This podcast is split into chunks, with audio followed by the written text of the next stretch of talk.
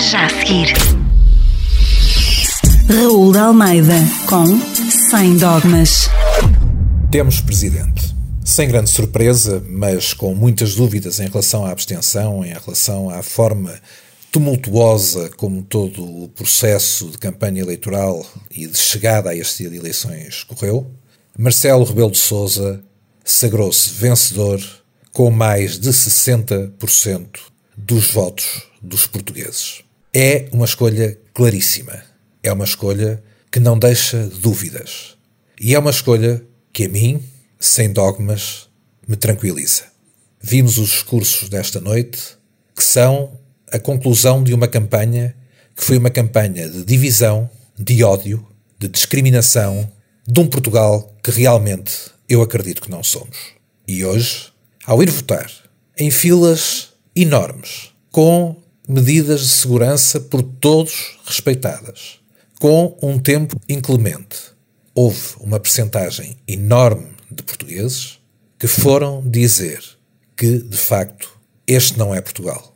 Portugal não é o país da discriminação, não é o país do ódio, não é o país da suspeição, não é o país da calúnia, não é o país da insídia ou da insinuação. Portugal quer paz, quer estabilidade, quer inclusão. Nós vimos os discursos desta noite, vimos alguém que dizia que teria que ter mais votos do que toda a esquerda unida. Não teve.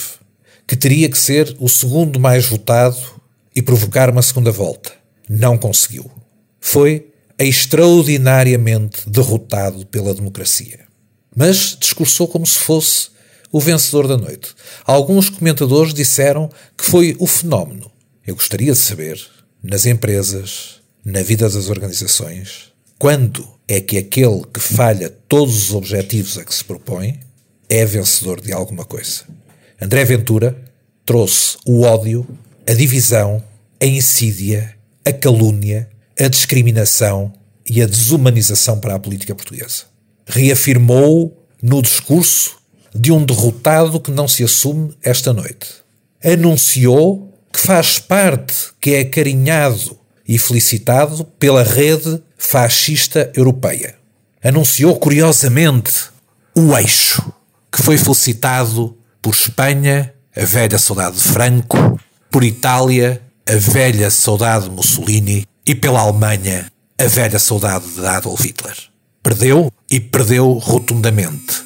Não vale a pena inventar uma realidade que não existe. Sim, teve 11%, foi o terceiro. 11% de portugueses uh, revoltados, indignados, compreensivelmente. Não digo com isso que os votantes de André Ventura sejam iguais a André Ventura.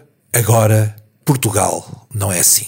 Portugal é aquilo de que falava Marcelo Rebelo de Sousa, o presidente que os portugueses esmagadoramente escolheram. Portugal é a união é a estabilidade, é a preocupação e a opção preferencial pelos mais pobres, pelos mais favorecidos, a exigência com os fundos que aí vêm de Bruxelas para que não sejam tratados como o Partido Socialista e as clientelas do Partido Socialista os costumam tratar. A exigência em relação à oposição também para ser mais forte e tornar as opções alternativas democráticas mais credíveis ao governo.